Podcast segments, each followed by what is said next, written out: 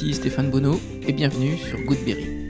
Goodberry, c'est chaque semaine une conversation avec une personne inspirante résidant en Berry pour évoquer son parcours personnel et professionnel, ses réussites ou ses moments plus difficiles, mais toujours en essayant de retenir un conseil, un enseignement ou une inspiration pour chacun d'entre nous. Cette semaine, c'est Damien Mijon, propriétaire du restaurant La Cheminée, qui est notre invité.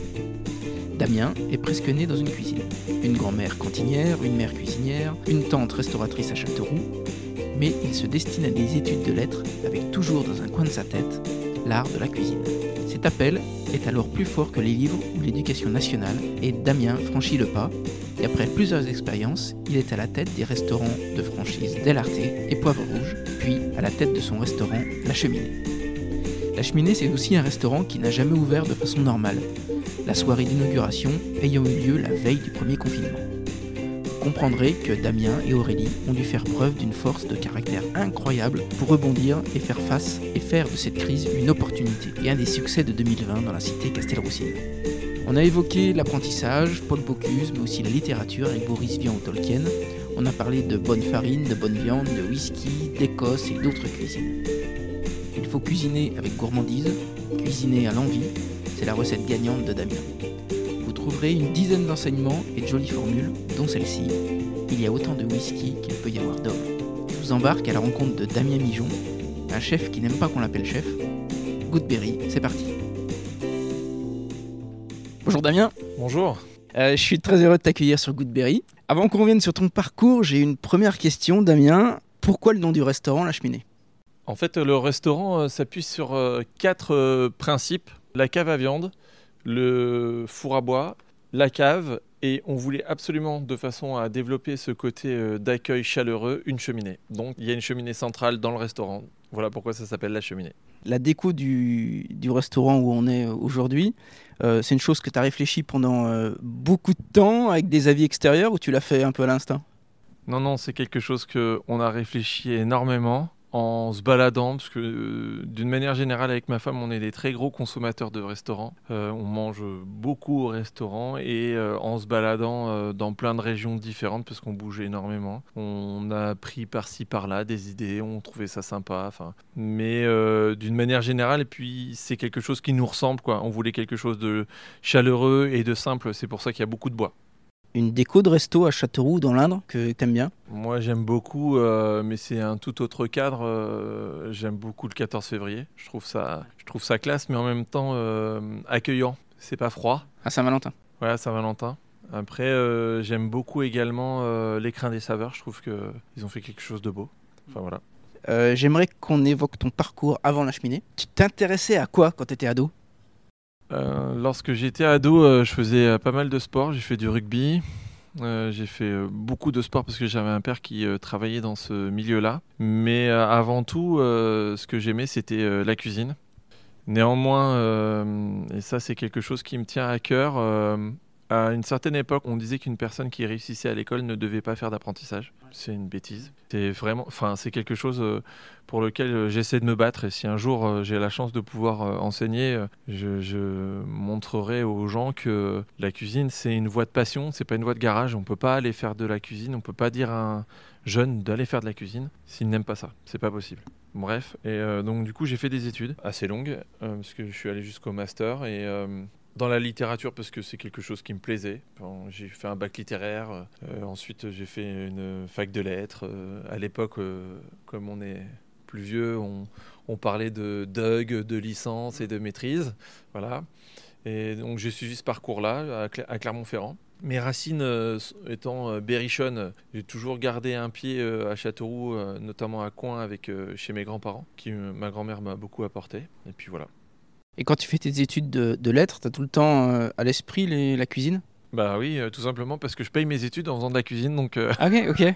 C'est-à-dire? Bah, euh, je travaillais chez les traiteurs, euh, je faisais des extras, euh, euh, j'ai travaillé dans des, euh, dans des restos euh, de casino, notamment à, Royac, euh, Clermont-Ferrand. J'ai travaillé euh, beaucoup euh, en tant que cuisinier. Au départ, j'ai commencé. Mon premier job en restauration, c'était plongeur mm, à Perpignan. J'ai- je suis parti faire les saisons à Perpignan. Et c'était plongeur et. Et puis la personne, voyant que j'étais très motivé et puis surtout très disponible, ben, je remplaçais tout le monde et au fur et à mesure, ben, j'ai progressé. Tu as eu des modèles dans ce métier? Comme un, peu de manière traditionnelle, ma mère et ma grand-mère m'ont beaucoup apporté. Ma grand-mère était, c'était son métier, donc euh, elle m'a beaucoup apporté. Puis elle était, euh, elle avait une vision de la cuisine très généreuse, puisque euh, une cuisine familiale, donc pour elle, enfin c'était très important de recevoir. Elle avait un restaurant? Non, non, non, elle était cantinière, donc elle en a donné à manger aux enfants. et du coup, elle avait une pratique de la cuisine qui était extraordinaire parce que à l'époque, on n'avait pas beaucoup de produits manufacturés. Donc, euh, elle, quand elle faisait une tarte, bah, elle faisait sa pâte. Enfin, ou quand elle faisait, euh, enfin voilà, quand elle faisait des, produits, elle, le faisait de, A à Z. J'ai souvent vu faire son pain, faire ses yaourts. Enfin voilà. En plus, euh, quand il n'y avait pas forcément beaucoup d'argent, de, d'argent, bah, elle se débrouillait et elle faisait vraiment elle tout elle-même. Donc ça, c'était un, modèle. Ma mère étant cuisinant bien aussi. Ma tante avait un restaurant à Châteauroux euh, dans les années 80, il me semble, en, plein centre de Châteauroux. Euh, c'était un restaurant créole. Euh, il me semble ça s'appelait la Casa Robert. Voilà. Et puis après, dans les pratiques de cuisine généreuse, alors c'est pas du tout, et j'ai pas du tout la prétention de cuisiner comme lui, pas du tout, mais c'est un personnage qui m'a toujours plu. Je suis allé manger chez lui avec ma femme, chez Bocuse, et vraiment, Ouais, je trouve que c'était quelqu'un en cuisine qui était extraordinaire.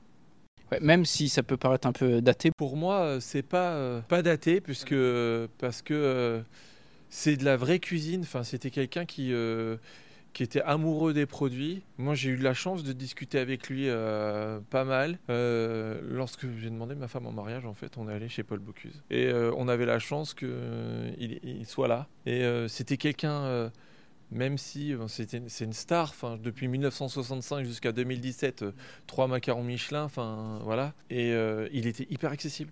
c'est quelqu'un qui venait, il parlait avec toi, il, il allait te dire comment il faisait telle recette, dire ah, qu'est-ce que tu as aimé dedans. Enfin vraiment, il recevait avec classe, mais avec une proximité que, que j'ai toujours trouvé fabuleuse.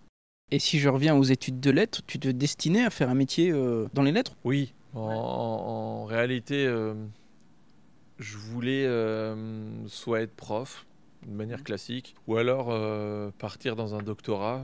J'en parlais d'ailleurs encore hier soir. Mais, mais bon, la vie est pas finie. Peut-être qu'un jour je reprendrai. Mais c'est à ce moment, à un moment donné, arrivé dans mes études de lettres, à la fin de la maîtrise, je me suis rendu compte que c'était plus moi. J'avais, j'avais changé je trouvais que le, travail qu'on faisait, un travail qui peut être intéressant, hein, qui est très intéressant, mais ça me ça me correspondait plus. Donc j'avais besoin de faire autre chose. Euh, j'ai passé euh, ma maîtrise euh, avec un sujet bien précis. C'est quoi le sujet? L'exception culturelle française, un échec ou une réussite. Voilà, donc euh, il y avait beaucoup à dire. Pour finir euh, ces études, je suis allé à Lyon dans un théâtre pour travailler dans le théâtre, pour voir un petit peu plusieurs aspects euh, de cette fameuse exception culturelle, puisque j'étais à Clermont, puis ensuite à Lyon. Et puis, et puis petit à petit, voilà, je me suis détaché un petit peu de tout ça. Et je me suis dit, on va faire autre chose. T'arrives toujours à lire un peu? Ah oui, oui, bah, euh, on arrive toujours à lire un peu, oui, oui. Bon, franchement, en ce moment, c'est plutôt les livres de cuisine. Ouais. Mais euh, parce que vraiment, euh, encore une fois, ça fait écho à ce que je disais tout à l'heure. Peut-être qu'un jour, ça cessera chez moi. Pour moi, la, cuisine, c'est pas un métier qui se fait sans passion. Il y a trop de contraintes familiales, de temps, des contraintes sociales, pour se dire je fais ça par dépit. C'est pas possible. Parce que moi, tous les jours, lorsque je cuisine des, des plats, Là, à midi, j'ai fait un poulet au citron, hein, c'est tout con, mais, euh, mais moi, j'adore ça. Enfin, c'est terrible, quoi. Puis il faut cuisiner avec gourmandise.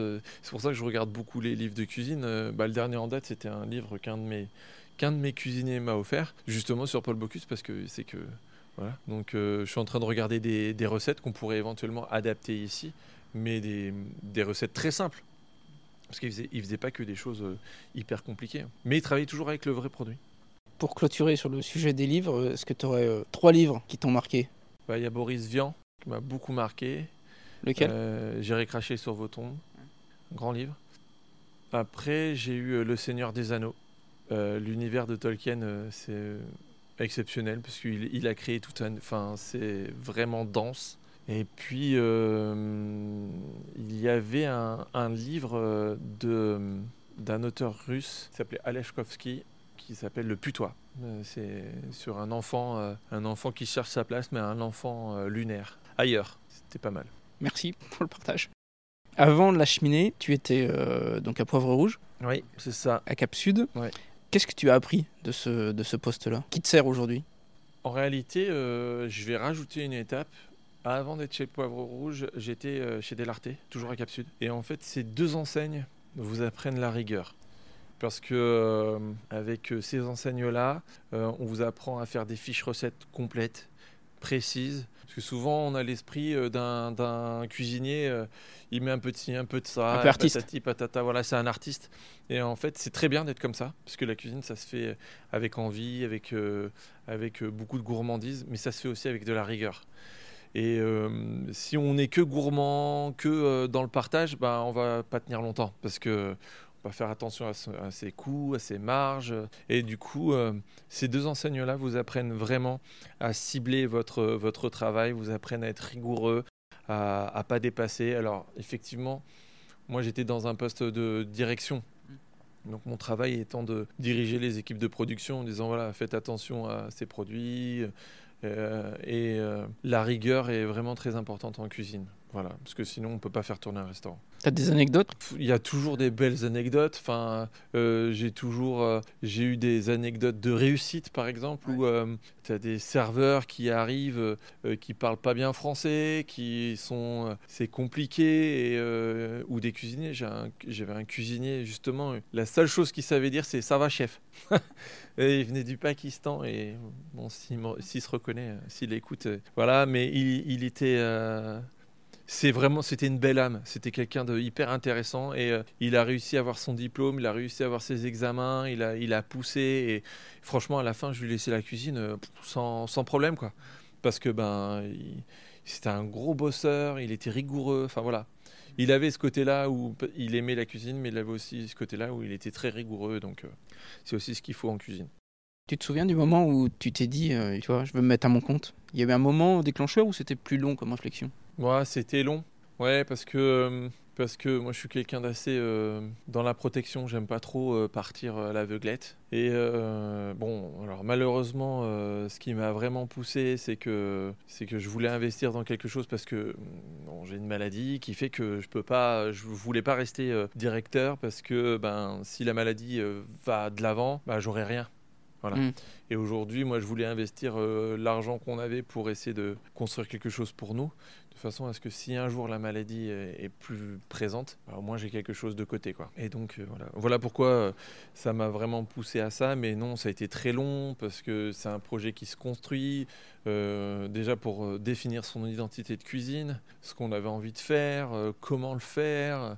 Parce que par exemple là aujourd'hui, avec le confinement, notre cœur de métier c'est la pizza, mais on ne fait pas que ça en réalité, mais bah, la pizza, ça veut tout et rien dire. On peut acheter des pâtes euh, surgelées, puis mettre de la sauce euh, qui ressemble à rien dessus, et puis c'est parti. Quoi. Alors nous, on voulait pas travailler comme ça, on voulait travailler avec un four à bois, être plus dans le traditionnel, et euh, faire quelque chose de qualitatif. Quoi.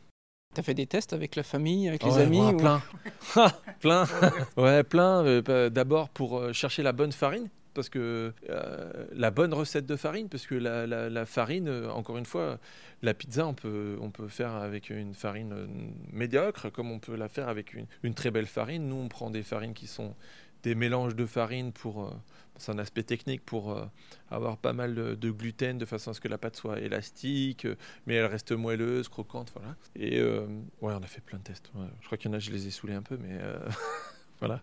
Et sur, les fournisseurs, ça t'arrive de visiter des, exploitants locaux Oui, oui, bon, ça nous est arrivé. Euh, malheureusement, euh, notamment pour les viandes, euh, on a du mal à se fournir sur du, local parce que aujourd'hui, la consommation des gens est de manger beaucoup les muscles. Et moi, si je dis à une personne, bah, je vais vous prendre les entrecôtes, les côtes, le faux filet et, et l'onglet, le gars, je fais quoi du reste? Donc ouais, c'est compliqué de se fournir dans le local. Néanmoins, on essaye un maximum de se fournir en local, ou pas loin, ou dans les départements limitrophes, ou des choses comme ça.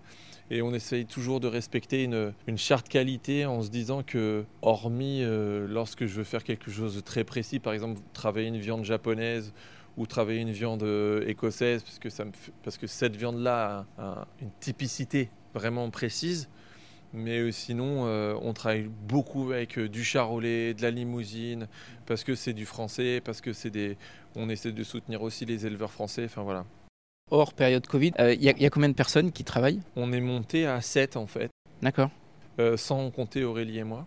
Ah oui, donc 9. Ouais. On a eu beaucoup de chance. Euh, le, ouais, le restaurant a beaucoup, beaucoup, beaucoup marché. Enfin, il marche toujours. Hein. Euh, mais très vite, ça a vraiment pris rapidement. À un moment donné, lorsque bah, notamment euh, juillet jusqu'à septembre, on était débordé. Donc on avait vraiment besoin de masse salariale. Ouais. On parle souvent d'esprit de brigade en cuisine, d'esprit d'équipe. Ça, te parle? Oui, alors moi j'aime pas trop en cuisine qu'on m'appelle chef parce que je sais pas, je trouve ça, je préfère qu'on m'appelle Damien. Voilà. J'aime bien vous voyez les gens euh, en cuisine parce que les employés, il euh, faut leur montrer aussi du respect. Euh, mais il y a une bonne entente en cuisine, franchement, les gens on se plaisent bien, mais on garde de la rigueur. Voilà. L'esprit de brigade faut l'inculquer au départ aux apprentis parce qu'ils doivent se rendre compte de ce que c'est. Mais euh, j'ai des cuisiniers qui travaillent avec moi depuis euh, très longtemps, qui étaient même avec moi depuis des lartés. voilà, on se connaît bien, donc euh, il n'y a plus cette relation chef, sous-chef, ainsi de suite. Quoi. Comment tu qualifierais ton, style de management avec les, gens qui travaillent? Ah, Moi, je suis beaucoup dans le participatif. J'aime bien leur, euh, leur apprendre à faire les choses en leur expliquant pourquoi il faut les faire comme ça. Enfin, ça prend plus de temps que le directif, certes, mais ça reste mieux ancré dans la tête. Enfin, c'est mon avis. Et comment tu recrutes? Alors, moi, je suis nul en recrutement. Ma femme, est, elle, ressent mieux les choses sur les humains. Moi, je suis un peu à faire confiance à tout le monde. Tout va bien. Et elle, elle, elle, cerne mieux les gens. Donc euh, quand on fait un recrutement, elle est avec moi parce que bah, d'abord c'est la patronne, donc il euh, faut qu'elle soit là. Et ensuite, euh, ouais, elle a plus cette sensibilité-là au niveau de l'humain. Et après, pour le, cuisinier, vous faites faire des tests, des choses comme ça? Ouais, je lui pose deux, trois questions pour le coup qui sont assez techniques. J'essaye de voir un peu avec lui, euh, parce que euh, encore une fois, il y a cuisinier et cuisinier. Euh, moi, un cuisinier qui vient, qui est hyper bon en technique et qui humainement c'est un con, je vais pas le prendre. voilà. Ou un cuisinier qui vient et qui, qui, qui, a de la passion, ouais, je le prendrais. Ouais. Voilà. Parce que ben, quand il a de la passion, qu'il est, il est dans le même état d'esprit que nous, ouais. Après je dis souvent, euh, la technique ça s'apprend, le savoir-être un peu moins. Oui, puis la technique tu peux changer, euh, voilà. tu peux apprendre. Euh. Voilà, c'est ça. Mais, la nature de, des gens, tu peux pas trop les changer. c'est ça. On peut, puis c'est pas mon travail. notre travail étant de, de, construire quelque chose et de faire vivre un restaurant. Ça peut être long après de travailler sur l'aspect humain des gens. Donc on préfère prendre les, des gens avec lesquels on s'entend directement. La cheminée était connue pour cette fameuse euh, soirée d'inauguration euh, mm. post ou pré-Covid. Ouais. Tu peux nous raconter euh, la soirée? Alors en fait, le vendredi, on a ouvert le 13, vendredi 13, et on a fermé le samedi 14. Il faut savoir que ces deux jours-là, c'était que des potes dans le restaurant. Mais vraiment, il y avait vraiment beaucoup, beaucoup, beaucoup d'amis et quelques clients étaient venus se greffer. Moi, j'avais la tête dans le guidon. En plus, je suis franco-français. J'avais pas du tout, du tout l'esprit à me dire. Euh, mais euh, le Covid, pour moi, c'était une histoire d'ailleurs, c'était pas chez nous. Et euh, on n'écoutait pas du tout les émissions de télé ou quoi que ce soit. Et donc, du coup, ma femme était un peu dans la protection parce qu'elle avait entendu la chose arriver.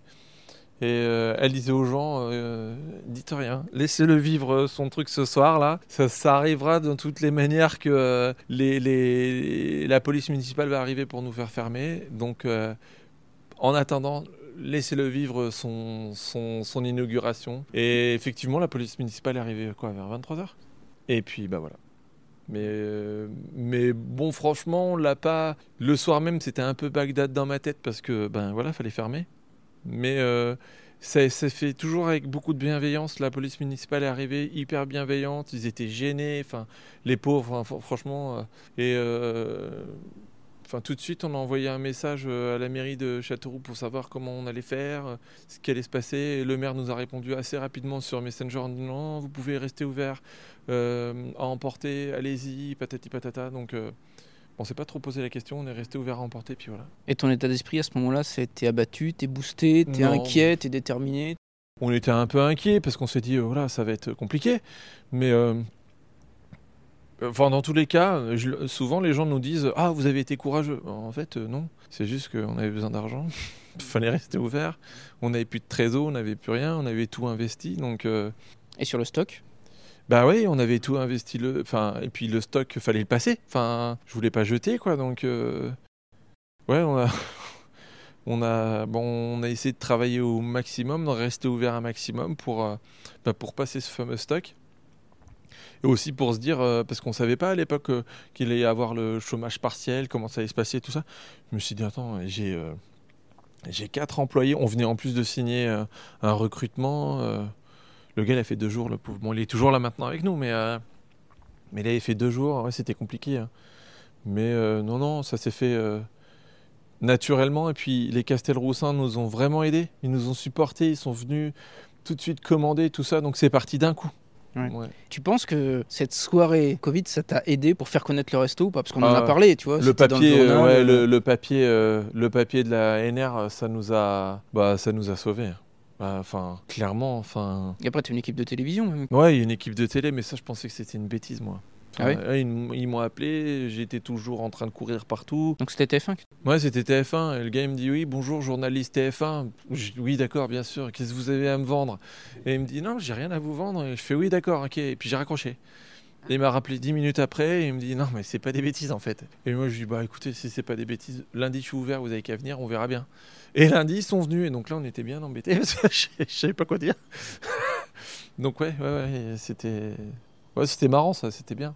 Puis on a bien discuté, les journalistes étaient fans de whisky, comme moi c'est une de mes passions. Et eh ben, on a bien discuté, c'était bien, c'était sympa.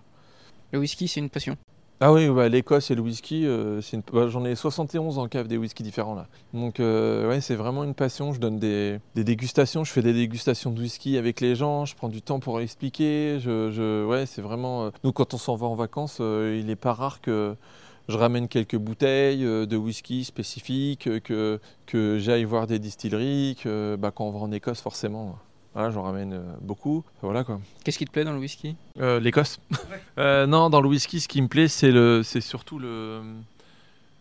Il y, a tout un savoir-faire, toute une maîtrise d'art derrière, parce que c'est vraiment un art de, de travailler le whisky. Puis c'est, millénaire, enfin, c'est quelque chose qu'on travaille depuis longtemps. C'est un, puis c'est un produit noble comme euh, le vin, moi je suis fan de vin. On peut pas dire j'aime pas le whisky ou j'aime pas le vin parce qu'il y a tellement de vins, tellement de whisky différents, tellement de fragrances, d'odeurs, de saveurs différentes que, et de manières de le faire. On, va dire qu'il y a autant de whisky qu'il peut y avoir d'hommes. C'est franchement c'est magique. C'est vraiment une, c'est une matière qui est magique. Est-ce que tu pourrais nous euh, décrire une journée type? Bah oui, forcément. Euh, le matin, moi je cuisine à l'envie. Donc mes plats du jour, la veille, c'est très rare que je sache ce que je veux faire. Donc le matin quand je me lève, euh, je me dis tiens, bah, ça j'aimerais bien le faire aujourd'hui. Et en fonction de ce que je vais trouver chez le fournisseur, je le fais. Ou des fois je tombe sur autre chose chez le fournisseur, je fais ah bah alors ça, ça sera encore mieux. Donc je fais ça. Donc ça c'est plutôt tôt le matin. C'est-à-dire? Oh ça dépend. Euh, ça dépend si j'emmène ma fille à l'école ou si, euh, enfin, ce que j'ai à faire. Le week-end, je suis là assez tôt. Euh, je sais pas, vers les 7h30, 8h, parce que j'ai beaucoup de choses à préparer. Puis la semaine, mon petit plaisir, c'est aussi de, d'emmener ma fille à l'école, donc ben, je l'emmène à l'école. Mais voilà, c'est ça la journée type, c'est déjà savoir ce qu'on va faire en plat du jour, en discuter un peu avec les équipes, et puis essayer de se faire plaisir d'abord sur le plat du jour. Et ensuite, euh, bah voilà, le travail de la pâte pour le lendemain, parce que nous, on a une pâte qui pousse lentement, donc au moins 24 heures de pousse. Donc du coup, on la travaille euh, la veille pour le lendemain. Euh, après, on fait les états de lieu de, toutes les normes HACCP qu'il faut mettre en place dans la cuisine. Et puis après, on cuisine. Enfin voilà. Et puis, d'une manière générale, les amplitudes horaires lorsqu'on est ouvert, c'est 8 heures, minuit, 1 heure du matin. Mais je prends une petite heure de sieste dans l'après-midi quand même. Comment tu arrives à jongler avec la vie euh, perso et pro? Aurélie elle, euh, et mes filles euh, savent que, bah, le restaurant c'est important dans ma vie. Donc c'est le quatrième bébé quoi. Donc faut s'en occuper. Quand on a du temps, on essaye de se préserver du temps. On essaye de fermer un week-end par mois. de façon à ce que on, puisse se dégager du temps aussi pour la famille. Et puis, lorsqu'on est fermé, d'une manière classique, on essaie de fermer au moins une journée dans la semaine. Donc bah là, je prends du temps pour elle. Quoi. Et quand ça va à 100 à l'heure, est-ce que tu as des trucs pour déconnecter Ouais, bah, de la balade, un peu. Mais euh, très honnêtement, franchement, euh, pour moi, c'est pas du job. Hein. Là, euh, dernièrement, on est parti en Bretagne. Ouais, là, il, fallait que je déconnecte un peu. J'en avais besoin, physiquement et surtout moralement. Mais d'une manière générale, lorsque je travaille pas le soir à la maison, je cuisine parce que ça me fait plaisir. Donc ouais, c'est pas c'est pas un job et c'est pour ça tout à l'heure on parlait des études, c'est pour ça moi, je me voyais pas être euh, prof à la fac euh, toute ma vie. Enfin, je dis, à un moment donné, je vais tourner en rond. Et là, il y a tellement de choses qui changent tout le temps. Tu, avec les saisons, tu cuisines autrement. Euh, avec une envie, tu vas cuisiner autrement. Avec un vin, tu, tu vas vouloir accompagner autre chose. tu vas te boire un whisky, ça va te réveiller un sens particulier. Tu vas avoir envie de cuisiner autre chose. Donc, pour moi, c'est pas, tu tournes pas en rond. Il y a jamais une, ça se ressemble pas les, les, les journées. Et puis euh, en voyageant, tu découvres, euh, tu découvres un cuisinier qui met en avant euh, une viande, une méthode de la faire vieillir. là, je me rappelle, on avait vu un gars qui nous avait vendu un matos en cuisine, quoi. Je vais dans son restaurant, on parle et je vois, elle est intéressante votre viande. Et en fait, il m'expliquait comment il la faisait, tout ça. Je vois, il faut que je fasse ça. Et on a goûté, euh, c'était 4 heures de l'après-midi, il a fait cuire une entrecôte, on l'a mangé. Ouais, la pour moi, la cuisine, c'est pas, c'est pas forcément un job, quoi. C'est, ma vie, quoi. Et toi qui voyages beaucoup, il y, a la cuisine d'un pays particulier que tu aimes bien? Ah ouais, il y, a des cuisines de fou. Hein. Souvent, en, France, euh, on, on, se fait un peu cocorico, quoi. On dit, ouais, la cuisine française, ouais. En vrai, on a plein de techniques. Euh, bah moi, j'adore la cuisine italienne déjà pour commencer. C'est une cuisine qui est très riche. Alors les gens vont dire on connaît la pizza et les pâtes, mais en vrai, il y, a un gros travail sur euh, les fruits de mer. C'est un pays qui est bordé par la mer partout, donc il y a un gros travail sur les fruits de mer. Ils font des fromages de fous furieux. Euh, la cuisine asiatique, tout ce qui est Vietnam, Japon, ils ont une cuisine, mais c'est extraordinaire d'ailleurs. Enfin, ils ont, moi je trouve qu'ils ont des techniques de coupe qui, sont bien supérieurs aux nôtres. Enfin, ils sont précis quand ils travaillent. Lorsqu'ils lèvent des filets, lorsqu'ils coupent, euh, par exemple, couper un thon rouge, c'est un art. Hein. C'est artistique, vraiment. C'est le gars, il sort plusieurs types de couteaux. Il a des très limite des sabres pour commencer à attaquer le thon. Enfin, c'est. Et ça, ça change la préparation ah du. Ah bah oui. Enfin, c'est il y a une finesse dans la découpe. Enfin, euh, mais la, la boucherie française, par exemple, la boucherie, c'est un art français qu'on a pu euh, développer au, fil des années, des décennies et des siècles un petit peu autour, mais à la base c'est vraiment français. Et euh, la boucherie, c'est un art en France. Dire, euh, découper une, carcasse, c'est... Mais quand vous avez un très très bon boucher qui sait exactement bien séparer les muscles, bien préparer les rôtis, tout ça, mais c'est magique. Et puis ça, ça a un autre goût. Parce que les fibres sont pas mélangées, parce que il a su enlever les mauvais morceaux des bons morceaux. Enfin, c'est extraordinaire. Mais comme dans tous les métiers, hein, quand on a quelqu'un qui est très bon, ben, ça donne un meilleur rendu, simplement. Bon, moi j'adore l'Écosse. Euh, ils font des super whisky. Faut pas être menteur. Au niveau de la restauration, c'est pas ouf. Après, euh, on a déjà mangé effectivement dans des petits restaurants qui payaient pas de mine en Écosse et qui étaient vraiment très bons. Après, j'adore le haggis, mais ça, c'est une spécialité euh, bien précise. Après, pour les viandes, l'Argentine, ils font des, des, viandes vraiment très, très, très, très, très belles. Il hein. faut bien comprendre que les vaches bougent parce qu'elles ont des hectares et des hectares et des hectares pour bouger. Et donc, du coup, c'est pas, pas du tout comme chez nous, quoi. Mais nous, on a une viande. En France, on a des viandes extraordinaires. Moi, des fois, j'ai mon fournisseur, c'est un petit fournisseur d'ailleurs, qui nous amène des viandes.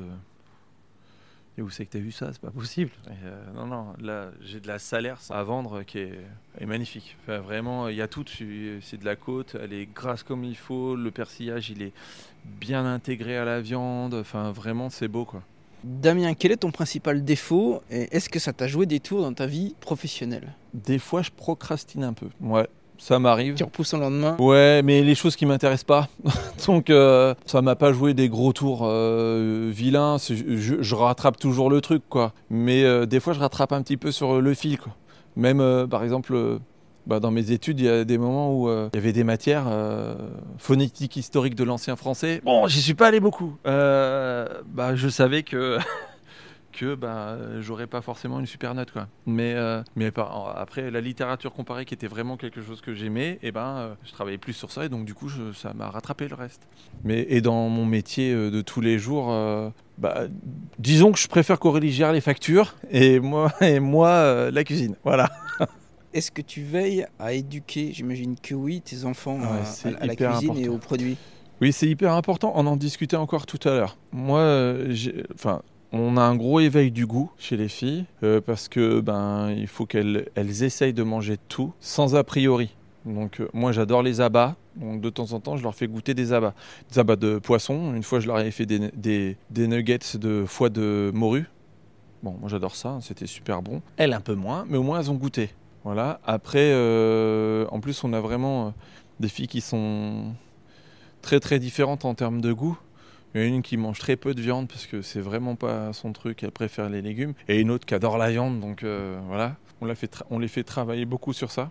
Et là, elles commencent à avoir l'âge où euh, je, leur fais sentir un peu le vin, je leur fais sentir euh, juste au, nez comment ça se passe, le whisky, tout ça. J'essaie de leur apprendre. de toute façon, quand on voyage, on, leur fait toujours goûter des spécialités euh, euh, locales de façon à ce qu'elles se rendent compte qu'en France, il y a des choses différentes euh, et dans ces pays-là aussi. C'est important. Puis j'essaie vraiment de leur développer le, goût du terroir parce que c'est important de, goûter des, recettes de région et des recettes de notre région parce que vit dans moi j'adore ma région le Berry c'est hyper riche sur le plan culinaire et il y a plein de choses à faire on a des produits de fou dans le Berry mais les gens ne le savent pas qu'est-ce qui te plaît le plus? Bah, par exemple, les poissons d'eau douce, c'est super bon et personne n'en fait. On avait essayé d'en faire, euh, ça marche pas forcément. Et pourtant, euh, enfin, un, du cendre, du brochet, euh, de la carpe, bah, Bocuse en cuisiné de la carpe. c'est super bon. Pas loin d'ici, on a de la production. Quasiment toute la production s'en va à l'étranger. C'est fou. Pour utiliser ici, quoi. Euh, souvent, quand on parle du Berry, euh, les gens pensent pâté de Pâques et fromage de chèvre. Et, en fait, il y a plein d'autres choses. Euh, le coq en barbouille, c'est super bon. Le citrouille, ah, c'est une dinguerie. on a de la chance d'avoir beaucoup de, gibier ici. Il faut l'utiliser parce qu'on a du chevreuil, du, sanglier, on en a plein. Enfin, c'est vraiment important. Alors, même si effectivement la chasse, ça n'a pas forcément une superbe image, ben en tout cas, je suis bien content de pouvoir manger du sanglier de temps en temps. voilà. Le podcast s'appelle Goodberry. Selon toi, quel est l'endroit le plus good en Berry? La Champagne Berrichonne, je trouve ça beau. Alors souvent les gens nous disent il n'y a pas de, relief, c'est plat, ça ressemble à rien. Bah moi j'aime bien. Mais le Berry c'est beau. Euh, souvent quand j'en discute avec euh, les gens, je dis ce qui est magique dans le Berry, c'est que vous allez dans les quatre coins cardinaux. Vous partez dans les quatre coins cardinaux. C'est tout différent. Donc euh, dans le nord, chez nous, bah, on est dans la Champagne Berrichonne. Euh, après, vous avez des grosses forêts euh, quand on arrive à la limite de l'Indre. Après, vous avez la Brenne. Vous avez dans le sud, sud-est, vous avez la forêt noire, vous avez la Châtre. après, sud-ouest, vous avez les vallées de la Creuse. C'est vraiment différent. Moi, c'est ce que j'aime, c'est-à-dire que vous partez de Châteauroux en 20 minutes dans tous les sens, vous avez des, des paysages complètement différents. Et je trouve ça cool, quoi. Ouais. Donc, euh, bon. Hein, le Berry, c'est. Et puis, c'est surtout, euh, comme son nom l'indique, c'est au centre de tout. Enfin, c'est pas loin de Paris, c'est pas loin de Clermont, c'est pas loin de la montagne, c'est pas loin de la mer. Puis, on s'y sent bien. Ok, bah merci en tout cas pour la discussion. Damien, si on veut te contacter ou si on veut contacter le, resto bah, En direct, on peut appeler au 02 54 35 41 70. Ça, c'est la ligne fixe. On peut m'avoir au 06 45 25 17 03.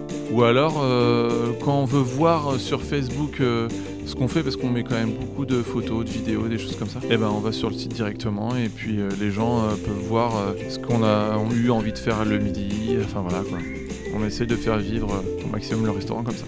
Ok, super. Ah, merci Damien. De rien. beaucoup. Avec plaisir. Salut. Hello, j'espère que cette belle discussion avec Damien vous a plu et que vous irez lui rendre visite. Afin de ne manquer aucun épisode, car je ne mets pas en ligne toujours le même jour, vous pouvez vous abonner, soit sur le site internet de Goodberry, soit sur Apple, Deezer, Spotify, et être notifié à chaque nouvel épisode. Merci de noter aussi le mieux possible les épisodes sur ces plateformes car c'est la seule façon qu'ils remontent en tête de liste et soient connus. Rendez-vous au prochain épisode avec un nouvel invité. D'ici là, portez-vous bien.